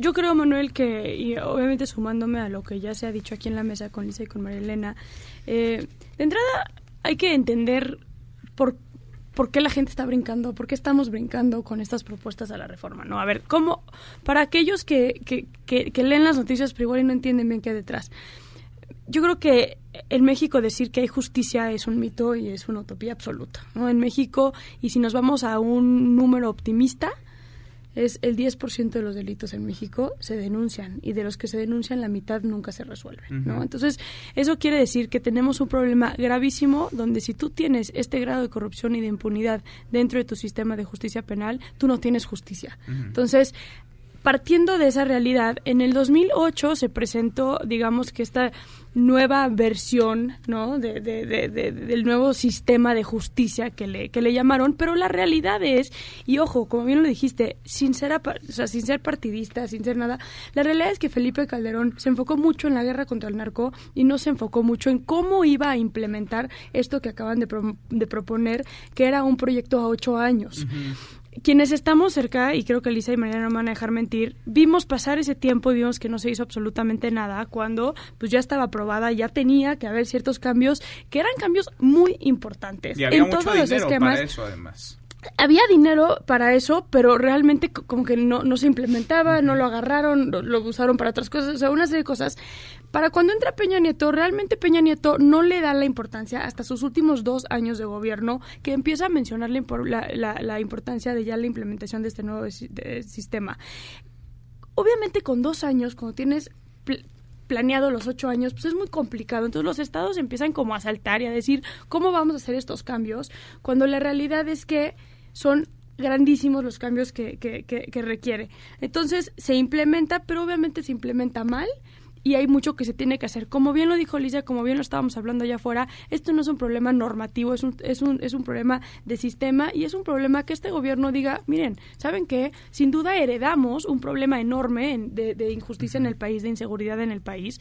Yo sí no soy de la idea que lo que está pasando hoy en México es cosa de la 4T o desde que entró Andrés Manuel, ni muchísimo menos. Llevamos años con niveles de violencia crecientes mes con mes, día con día, pero sí creo que cómo lo haga este gobierno va a ser clave. Tiene que decir, entrar a un esquema donde no sea implementar reformas completamente autoritarias donde los derechos humanos quedan completamente eh, rezagados, donde están implementando cosas como bien lo dice Marilena, el arraigo, este, le dan a los adolescentes, por ejemplo, la tutela de los derechos humanos a los papás, que cualquier persona que trabaje con adolescentes y conflicto con la ley sabe que la principal problema es el ambiente de donde vienen estos niños. O sea, mm. ¿a qué estamos jugando, no? Entonces, aquí es como muy fuerte el decir, este problema es institucional tenemos que y tienen que las autoridades de la mano de sociedad civil generar rutas precisas de cómo se debe de implementar el nuevo sistema sin hacer estos cambios radicales que es un gran gran retroceso. ¿Y qué ven detrás? Desconocimiento, desesperación del propio gobierno porque también está muy presionado, vaya, es el tema todas las mañanas en la conferencia del presidente López Obrador, él mismo se había puesto un plazo, luego pidió un año más de prórroga a finales de este 2020 para que se reduzca el índice de criminalidad. ¿Qué hay de detrás de todo esto porque resulta difícil de creer que de pronto en medio de esta situación y pasando por lo que hemos pasado, las cabezas del Gabinete de Seguridad y de la Fiscalía General no tengan no solamente claridad en el diagnóstico, sino una ruta para salir de la espiral en la que estamos, María Elena. Mira, mira, yo creo, como ya decía Saskia, que el problema viene desde hace mucho. El tema es que ellos lo quieren arreglar haciendo una nueva norma que nos va a tomar años en implementarla, para empezar, por lo menos otros ocho, y no se dan cuenta que pueden tomar a su favor lo que no hicieron bien en el, en el gobierno de Felipe Calderón y de, y de Peña Nieto, y realmente implementar la reforma porque además diríamos, bueno, por, este, yo no soy ni de izquierda ni de derecha, pero podría ser un tema, por supuesto, de la izquierda, donde abraza los derechos humanos, donde abraza que la, la, presunción de inocencia es importante y sin embargo le da la vuelta y dice no, nos vamos a ir por hacer leyes, por escribir cosas aunque nunca se implementen y eso no es un problema de este gobierno, todos los gobiernos lo hacen, quieren implementar leyes cuando lo que tenemos es una grave debilidad institucional. Si tú te vas a las procuradurías en los estados, es una pena cómo atienden a las víctimas, cómo tienen que pasar de una mesa a otra, cómo nadie les hace caso y cómo al final se olvidan los casos porque las víctimas están cansadas, porque no tienen un peso para, para ir a, a que les solucionen su caso. Y entonces, por supuesto que la gente está enojada ¿no? Y todos tenemos que estar derecho a estar enojados en esta situación. Pero entonces, ¿cómo lo hacemos para que sí funcione? Y me parece que más allá de las reformas, lo que tienen que hacer es ver la institucionalidad. ¿Cómo hacemos para que a las víctimas realmente se les dé una respuesta? ¿Cómo hacemos? Y para eso necesitas instituciones y necesitas preparar a los operadores, que ciertamente no fueron preparados muchos de ellos. ¿Cómo hacemos para que las denuncias le lleguen a la autoridad? Bueno, que todas las policías puedan recibir denuncias. ¿Cómo hacemos para que, la para que se pueda implementar una verdadera investigación? Que esta no esté en mando y conducción del Ministerio Público. Me parece que ese es uno de los temas profundamente, de profundidad, que no se ha tocado. La policía debería de investigar y el Ministerio Público ser el conducto entre la investigación que hace la policía y, por supuesto, controlar que las pruebas sean lícitas, que esté investigando lo que debe de investigar. Y luego el Ministerio Público tiene que pasarlo a una carpeta jurídica y convencer al juez. ¿No? Pero si no lo hacemos así y si no utilizamos los miles de policías que tenemos en el país, siempre nos vamos a quedar en el embudo del Ministerio Público y además con esta iniciativa lo quieren fortalecer aún más y no vamos a poder cachar los delitos para que estos realmente simplemente sean puestos jurídicamente por el MP y pasados al juez, entonces no lo vamos a poder lograr, ¿no? Y luego querer hacer una reforma judicial sin tomar en cuenta el Poder Judicial, cuando, para empezar, es otro poder. Por supuesto que se tiene que reformar el Poder Judicial, pero desde el Poder Judicial, porque es otro poder y lo quieren hacer aquí, pues en sus mismas mil páginas. Y en el camino además tenemos muchos rependientes, ¿no? Hemos platicado en otros momentos, en otras ocasiones, sobre el tema de la legalización de las drogas, por ejemplo, que podría tanto ayudar, sobre el asunto de profesionalizar a los cuerpos de seguridad, ¿no? Que no solamente sea la Guardia Nacional, sino que realmente haya civiles que puedan estar capacitados en los diferentes niveles, federal, estatal, municipal, para hacer las veces de policía, las procuradurías que están eh, podridas, las cárceles, ni se diga, Lisa. Pues qué bueno que traes a cuenta el, ejemplo de cannabis, porque también lo discutíamos eh, fuera del aire. Muchos se nos ha acusado de que en realidad somos agoreros del desastre cuando hablamos de los, de los documentos filtrados, cuando en realidad estos no se han presentado. Bueno, el caso de cannabis nos da la razón en que sí hay que estar infartados y prendidos de la lámpara, porque seguramente lo que presentarán no va a ser muy diferente a lo que se filtró. La iniciativa de cannabis que tenían eh, lista en el Senado antes del plazo de octubre del 2019 es exactamente la misma que están planteando ahorita como una iniciativa nueva, solo que esta tiene 160 páginas de exposición de motivos. Pero el articulado es básicamente el mismo con una única modificación sobre los umbrales de posesión. Eso es lo único que se modifica. Eh, hablando específicamente... O sea, sí tenemos que hacerle caso a lo que sí se tenemos, filtró. Sí tenemos, que, hacerle caso a lo que se filtró, sí, sí lo tenemos que analizar muy detenidamente y sí tenemos que poder comunicarle a la gente cuáles son los riesgos para todos los ciudadanos de a pie, seamos o no delincuentes, si en algún momento caemos en el sistema de justicia penal, sea como víctimas o sea como imputados. Eh, y ahí hay varias cosas. Decía María Elena, bueno, no podemos darle todos los, digamos, como todos los elementos de una canasta a una sola autoridad, en este caso el Ministerio Público. En muchísimos monitoreos de salas de oralidad que nosotros hicimos en, en años anteriores, lo que nos dimos cuenta es que teníamos varios problemas. Uno de suficiencia. No tenemos suficientes operadores del sistema de justicia penal para poder atender no solo el rezago de casos que ya se tienen y que no se han atendido, sino el número cotidiano de casos que se presentan por los altos índices de delincuencia que sufre la gente. Segundo, un tema de profesionalización, pero no tiene que ver con darles diploma de ya vine a cursar mi taller de cuatro horas de derechos humanos. Tiene que ver con cómo les enseñamos a ejecutar funciones y te pongo dos ejemplos bien sencillitos.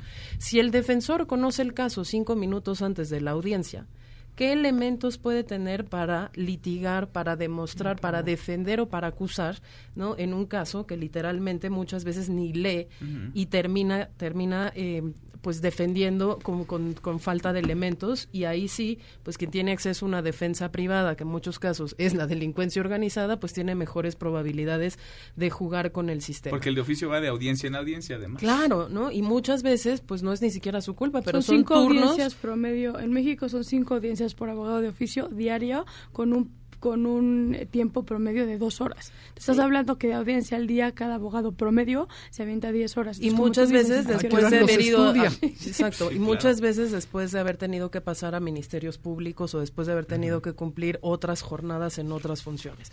Y segundo, las personas que muchas veces tienen en su responsabilidad el llenado de bases de datos tan importantes como la de personas desaparecidas, muchas veces no tienen conciencia de que campo que dejen vacío es campo que, que dificulta la investigación del delito. En tanto, si tú dejas vacío el campo que dice municipio donde la persona fue vista por última vez, ¿dónde empiezas en un, en un país de más de dos mil municipios a buscar a la persona, ¿no?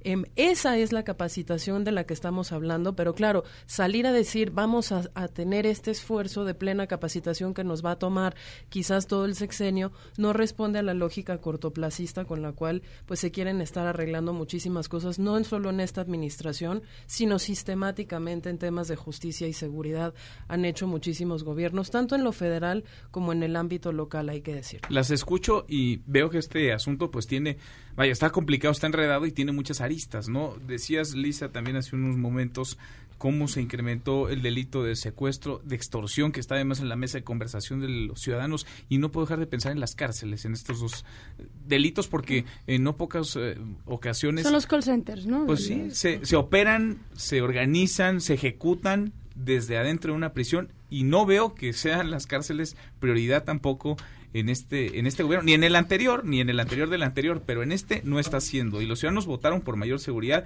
y esa seguridad también pasa de alguna manera por las cárceles. Claro, y Manuel, yo creo, y sumando a lo que Mariana y Elisa están diciendo, es, yo creo que hay que entender que la propuesta debe de estar dirigida hacia la mejora de la seguridad en México. Y lo irónico de las propuestas, las supuestas propuestas a la reforma, eh, ante la problemática del sistema de justicia penal y del sistema penitenciario en nuestro país parece que están desfasadas, ¿no? Lo como bien lo decía Lisa, es un tema de derechos de, de, de abogados y lo preparados que están. Muchos abogados prefieren, no sé la cantidad de casos que yo tengo de, de, personas privadas de la libertad que me dicen, es que a mí mi abogado, mi abogado me dijo que me declarara culpable en la primera audiencia, en el primer momento. ¿Sabes por qué es? Porque él no tuvo tiempo a estudiar el caso y porque francamente le da flojera, entonces prefiere que sentencien y que ya en, en, amparos y ya en, otra, en otro tipo de salas ellos solucionen. Eso es un problema. La corrupción, la corrupción adentro del sistema de justicia penal es no grave, es gravísima. Yo te podría decir que está hasta sistematizada y reto realmente a alguien que esté metido en el sistema de justicia penal, penal en nuestro país que se atreva a decir lo contrario. O sea, ya casi que tienes que llegar con fajo y con efectivo de dinero para que siquiera tu carpeta sea eh, eh, considerado y a la misma vez la propuesta de la reforma tiene que ver con dejarle a un solo juez un poco más la chamba eh, y quitar al, juez de control, por ejemplo, y eso aumenta las posibilidades de corrupción. Entonces pareciera que está completamente desfasada. El sistema penitenciario, por ejemplo, Manuel, tiene un problema enorme que sí tiene que ver con las personas privadas de la libertad, el perfil criminal que tienen las personas privadas de la libertad y dónde las terminan eh, eh, metiendo a las cárceles, lo cual genera un problema de seguridad tremendo adentro. Le platicaba ahorita a Marilena de Elisa allá afuera que en Sinaloa tenemos al, no me acuerdo cómo se llama el que agarraron con el Chapo Guzmán, no me puedo acordar, en la última vez que lo agarraron. Mm, que era como su jefe de seguridad. El que era, exacto. Él está en un penal estatal porque está amparado. Entonces, lo que yo le decía es, sí le da este la, la, la, oportunidad a, a, los penales de decidir quiénes tienen esos penales y a quién hay que llevar a penales federales, federales o trasladados a otro tipo de, de penales, porque hoy tienes un problema que los jueces no toman consideración hacia la problemática real de perfil criminal que tiene una persona al tenerlo en un penal estatal y solamente este, le dan prioridad, por ejemplo, al derecho de estar cerca de su familia. Y el tema de las extorsiones es un ejemplo perfecto que si no hacemos una propuesta integral de fondo, esto va a ser algo que nunca vamos a poder sacar adelante. Otra vez, seguimos desde una perspectiva normativa y no nos estamos enfocando en un tema institucional donde el sistema penitenciario y el sistema de justicia penal vayan de la mano, porque si no vamos a seguir encarcelando a personas inocentes y a personas que desafortunadamente no tienen los recursos. Y la violencia no parará, a pesar de que Alfonso Brazo hable de un punto de quiebre y de haber llegado ya a algo diferente o que se justifique desde el gobierno que sí crece la incidencia delictiva, particularmente a los homicidios dolosos, pero a menor ritmo. Claro. Yo lo único que quisiera es darle a la, a, la, a la, gente un ejemplo de por qué es tan peligroso, son tan peligrosos ciertos elementos de esta reforma. Hablábamos de que se eliminaba al juez de control y entonces, por lo tanto, había un proceso de concentración de quien tiene poder sobre nuestro caso y que en situaciones de corrupción tan enraizadas como los que ya describía Saskia, pues limita nuestra posibilidad de defendernos. Pero otra es que elimina la audiencia de vinculación a proceso pero en un contexto en donde ya nos pasaron una reforma constitucional de ampliación del catálogo de delitos que mal denominaron graves, porque ya eran delitos graves, solo son delitos a los que ahora se les da prisión automática. Y entonces tú tienes un mayor número de posibilidades de caer en alguna tipificación de delito que lleva a cárcel automática y no tienes probabilidad de defenderte en una audiencia para poder reclamar que esa no es la tipificación del delito correcta por la que se te debe imputar. Y ahí hay una diferencia abismal porque entre un delito y otro puede haber medidas alternativas, puede haber medias que te permitan este arresto domiciliario versus cárcel automática, etcétera, y por el otro lado tampoco tienes tiempo de controvertir el caso que se está haciendo en tu contra. Eso, sobre todo, por ejemplo, para los temas de personas vulnerables que no entienden cómo ni siquiera ni, ni, el mínimo básico de leyes, de diferencias entre delitos, que no saben cuál es el proceso y los medios a su alcance para la defensa, es muy grave. Si a ti te quitan etapas intermedias en donde te podías defender, si bien es cierto que hoy en día no están funcionando de manera correcta, pues lo que tienes que hacer es ver cuáles son los operadores, los cuellos de botella y las fallas de proceso o de estructura que tienes que corregir para que eso funcione, pero no eliminar ese proceso intermedio por el cual pues las personas pueden tener eh, una cosa que se llama derecho a una este a una legítima defensa, ¿no? O sea, o a una buena a una a un buen un buen proceso de defensa. Entonces, nos quedamos con, con, con, el mal sabor de boca de que esto terminan siendo como eliminarnos todas estas cosas que nos estorban, muy bajo un discurso de criminalización de los derechos humanos, ¿no? La puerta giratoria es la culpa de todos aquellos que dicen que a los delincuentes ya no se les puede tocar ni con el pétalo de una rosa, cuando muchas veces, y, y el INEGI nos lo dice todos los años, las cárceles están llenas de personas que no han sido acusadas formalmente y que no han sido sentenciadas formalmente. 40% de las personas que están allá adentro no han sido sentenciadas y muchas de ellas no tienen ni siquiera una acusación formal en su contra. Entonces, lo que queremos es que se solucione, como bien decía María Elena, sí, claro, tomemos esta conversación y esta oportunidad para mejorar lo que tenemos, pero no tiremos a la basura aquellas pocas posibilidades que nos permitían limitar la discrecionalidad y la opacidad de la autoridad y defendernos mejor. Pero fíjate qué importante, que haya una conversación por lo menos, ¿no? Que no haya una imposición desde una autoridad sino que hay una conversación con todos quienes están participando en ella o tendrían que participar en ella, las organizaciones, por supuesto, los académicos, quienes han estado directamente en la autoridad, por supuesto, el Poder Judicial tendría que estar incluido y quienes tienen experiencia lo que aportar,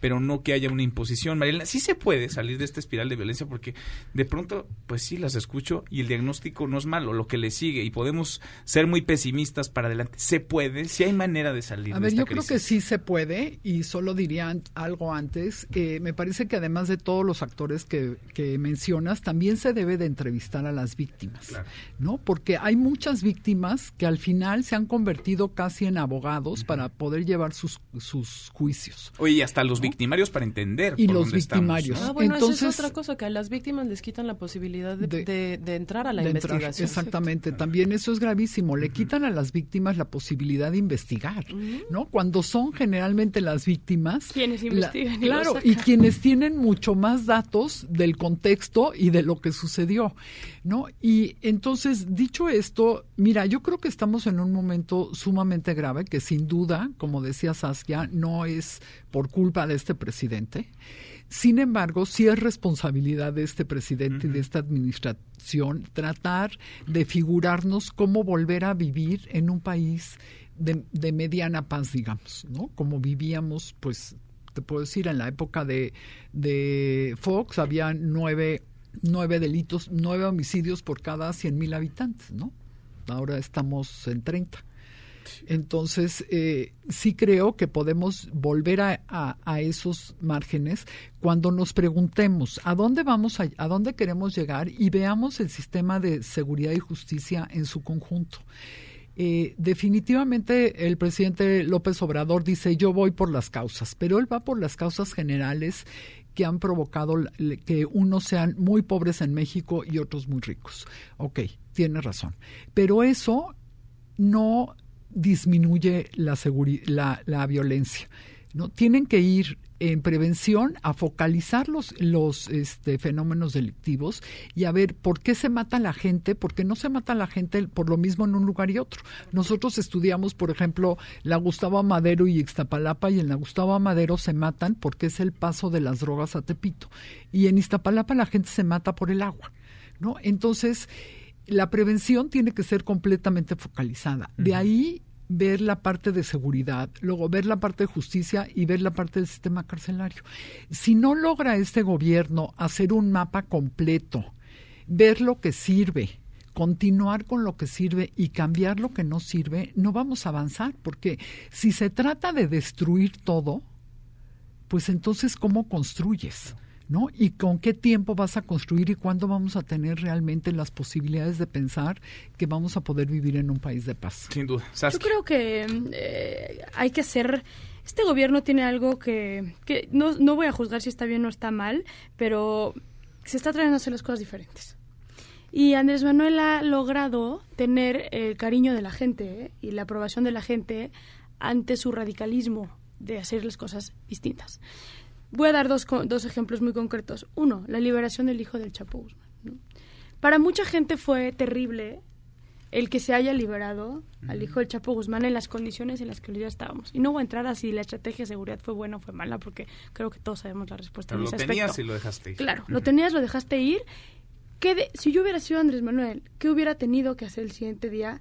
Presentar una serie de propuestas que tenían que ver con frenar la normalización de la violencia que durante más de 80 años ha tenido Coahuila.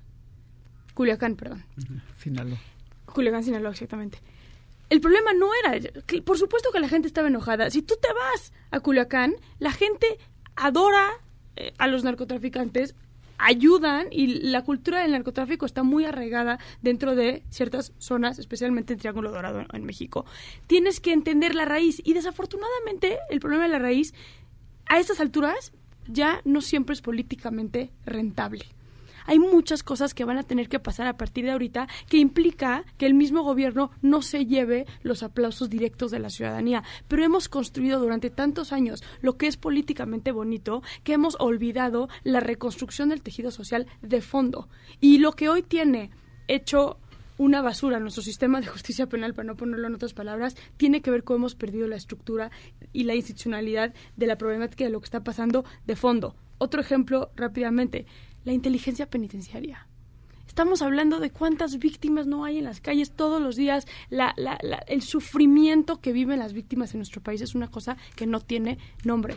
Y yo todos los días que estoy metida en cárceles y se van generando relaciones con ciertas eh, personas que están privadas de la libertad que se dedican a ser sicarios y demás, te platican a la cantidad de gente que han matado y son mucho más o están vinculados con delitos muy distintos por el cual están en la cárcel. Entonces también ahí, si quieres realmente hablar de justicia, métete a hacer que las víctimas tengan justicia, métete a hacer inteligencia penitenciaria dentro de la cárcel. Pero como no es rentable políticamente darle voz a los victimarios, mejor no toco ese tema.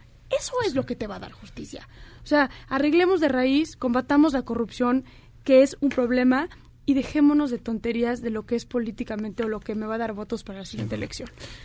Cerramos, Lisa. Un último punto porque justo lo, Saskia lo toca muy bien. Creo que también como ciudadanos tenemos que hacer un ejercicio de reflexión de cuáles son las cosas que nosotros pedimos como soluciones a la violencia, a la inseguridad, eh, a la injusticia, ¿no? Y muchas veces nosotros llevamos responsabilidad en eso. En el proyecto de Código Penal único que también se filtró con el resto de las iniciativas de reforma al sistema penal, por ejemplo, hay em, ya, ya completa y absolutamente validado que las personas que se presuma tengan algún problema de consumo de sustancias psicoactivas o de adicción pueden ser llevadas a tratamiento forzoso. Eso nos pone básicamente en la edad media de lo que sabemos en el conocimiento de temas de abordaje de la salud y todas las recomendaciones de la Organización Mundial de la Salud. Pero ¿qué son? Son cosas que a la gente le gustan mucho porque si este es adicto, pues llévatelo y internalo y no importa si quiere o no quiere y no importa si le estás violando sus libertades y si eso va a servir para rehabilitar a la persona o no. Lo mismo hacemos exactamente para el resto de todos los delitos. Marilena, para cerrar.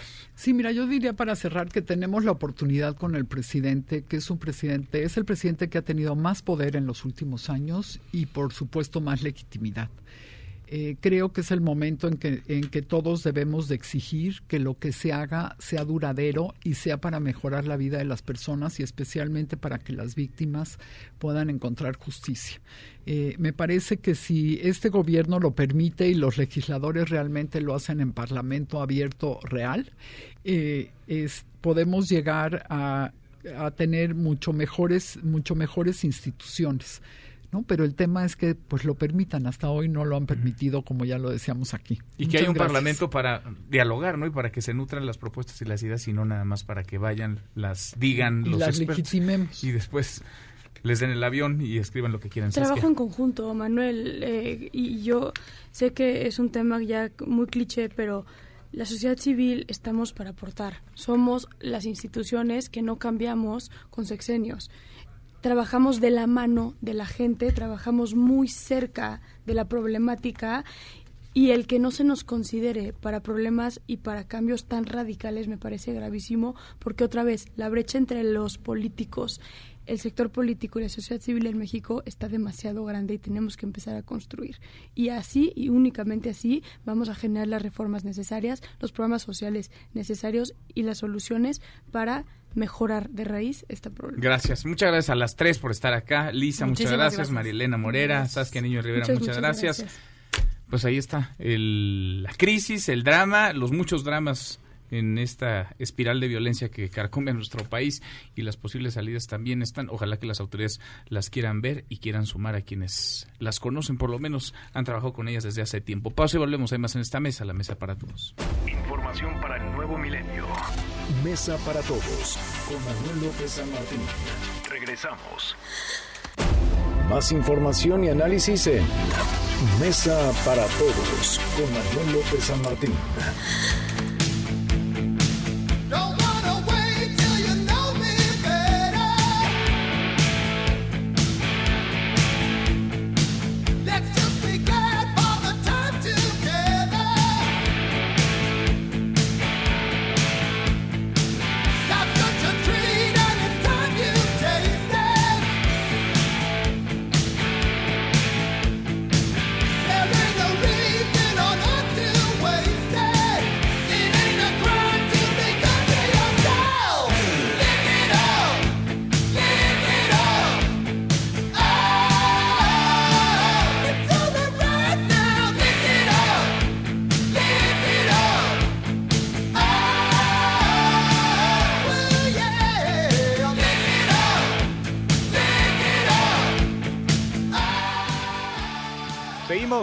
Volvemos a esta mesa, la mesa para todos. Ya ven, nos vamos, revisamos lo último en la información. En tiempo real. Universal. Legionarios de Cristo enfrentan en Cancún nuevo escándalo de abusos. El Heraldo de México. Guardia Nacional blinda frontera sur y se enfrenta con caravana migrante en el río Suchiate. Milenio. En la Ciudad de México falló el 2% de las alertas sísmicas durante el simulacro, dice la jefa de gobierno, Claudia Sheinbaum. MBS Noticias. Tras sismo de 2017, continúan aseguradoras sin pagar a ciudadanos afectados. El país. Juan Guaidó intenta reactivar la presión internacional contra Maduro de la mano de Estados Unidos y Colombia. The New York Times. Equipo legal de la Casa Blanca pide al Senado que absuelva inmediatamente a Donald Trump. Con esto llegamos al final. Gracias. Muchas gracias por habernos acompañado a lo largo de estas dos horas. Gracias por arrancar acá la semana. Yo soy Manuel López San Martín. Se quedan con Nicolás Romayra de Marca Claro. Nos vemos al rato, 8 de la noche. Noticias República MX en ADN 40. Van a estar, por cierto, Julián, Adrián y Brian Levarón en el estudio. Y aquí nos encontramos en esta mesa, la mesa para todos. Mañana, como todos los días. Pásenla muy bien, ya casi es viernes.